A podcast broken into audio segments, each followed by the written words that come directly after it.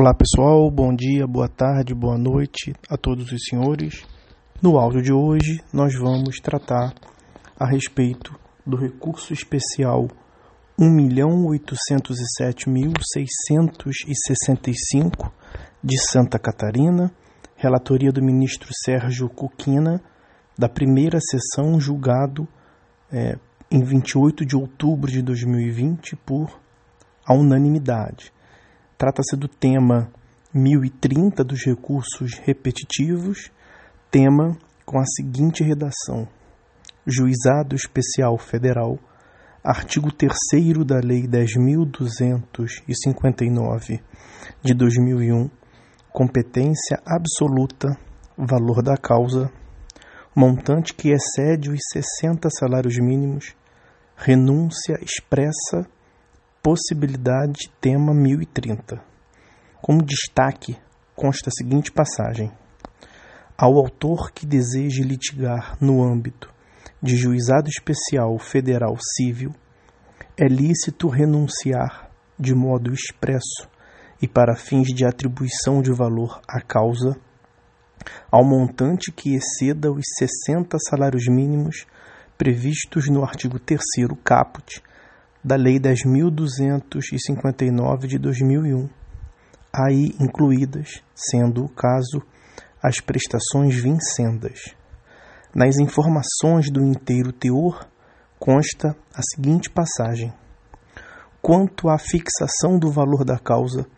em sede de juizados especiais federais, o parágrafo 2 do artigo 3 da Lei 10.259 de 2001 dispõe que, abre aspas, quando a pretensão versar sobre obrigações vincendas para fins de competência do juizado especial, a soma de doze parcelas não poderá exceder o valor referido no artigo 3 caput, fecha aspas, omitindo-se o legislador, porém, em disciplinar o valor relativo a parcelas já vencidas, gerando no ponto a necessidade de se recorrer aos subsidiários préstimos do Código de Processo Civil. Nesse diapasão,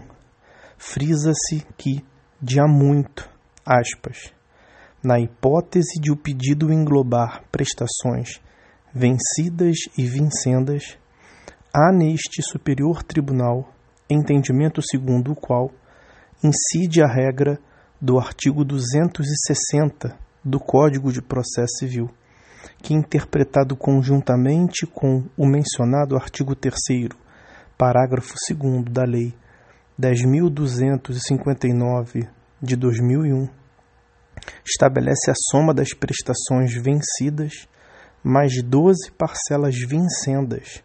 para a fixação do conteúdo econômico da demanda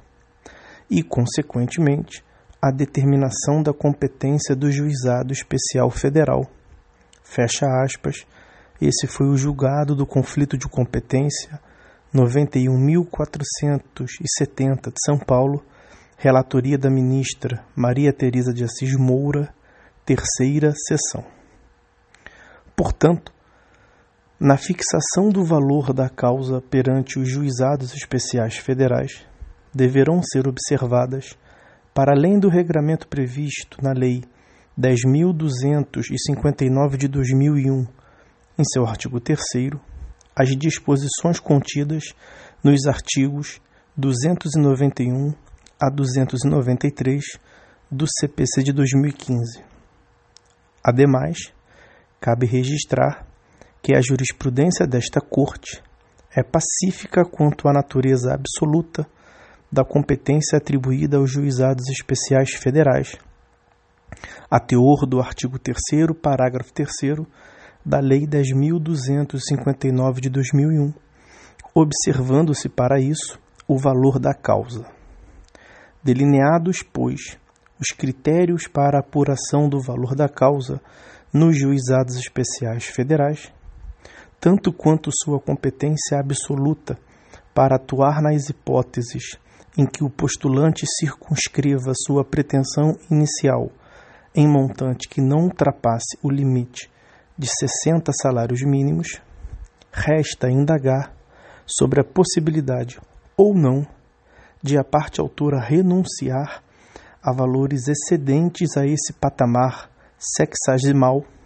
para poder demandar perante esses mesmos juizados especiais federais, aí incluído o montante das parcelas vincendas. Bem assim, se tal renúncia deverá ser comunicada expressamente pela parte autora. Com efeito, a possibilidade de renúncia para adoção do procedimento previsto na Lei 10.259 de 2001 encontra conforto na jurisprudência do STJ, conforme se extrai do seguinte já vetusto julgado. Abre aspas. Se o autor da ação renunciou expressamente o que excede a 60 salários mínimos, competente o juizado especial federal para o feito. Esse é o julgado do conflito de competência 86.398 do Rio de Janeiro, de relatoria da ministra Maria Teresa de Assis Moura, também da terceira sessão. Em reforço,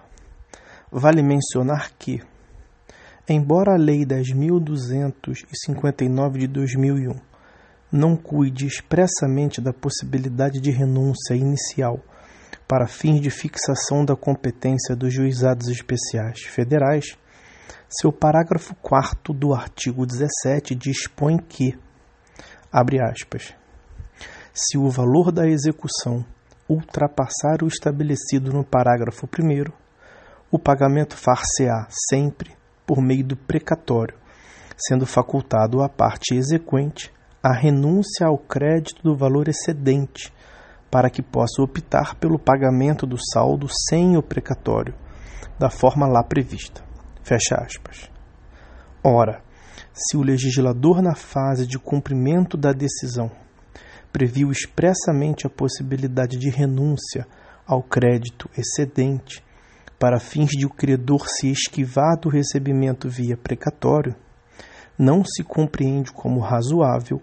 vedar-se ao interessado, no ato de ajuizamento da ação, a possibilidade de dispor de valores presumidamente seus, em prol de uma solução mais célere do litígio perante os juizados especiais federais. Estabelecida essa diretriz, a questão remanescente diz com a porção do valor da causa a ser considerada para fins de renúncia no momento do ajuizamento da ação, tendo em mira que a lei adjetiva civil estabelece que para a composição daquele montante, deverão ser consideradas as prestações vencidas e as vincendas. Quanto ao ponto, havendo discussão sobre relação de trato sucessivo nos juizados especiais federais, deve ser observada a conjugada aplicação dos artigos 3 parágrafo 2 da Lei 10.259 de 2001 e o artigo 292 do CPC de 2015, quando a definição do valor da causa deverá observar os seguintes vetores. Item A. Versando a pretensão apenas sobre prestações vincendas, considerar-se-á a soma de 12 delas para a definição da competência. Artigo 3 parágrafo 2 da Lei 10.259 de 2001. Item B. Quando o pleito englobar prestações vencidas e vincendas, e a obrigação for por tempo indeterminado ou superior a um ano, somam-se os valores de todas as parcelas vencidas e de uma anuidade das parcelas vincendas, ex vido artigo 292, parágrafos 1 e 2 do CPC de 2015. Em suma, inexistem amarras legais que impeçam o demandante de, assim lhe convindo, reivindicar pretensão financeira a menor, que lhe possibilite enquadrar-se na alçada estabelecida pelo artigo 3 caput da Lei 10.259 de 2001 Esse julgado, senhores, foi extraído do informativo de número 683 do STJ. Até uma próxima.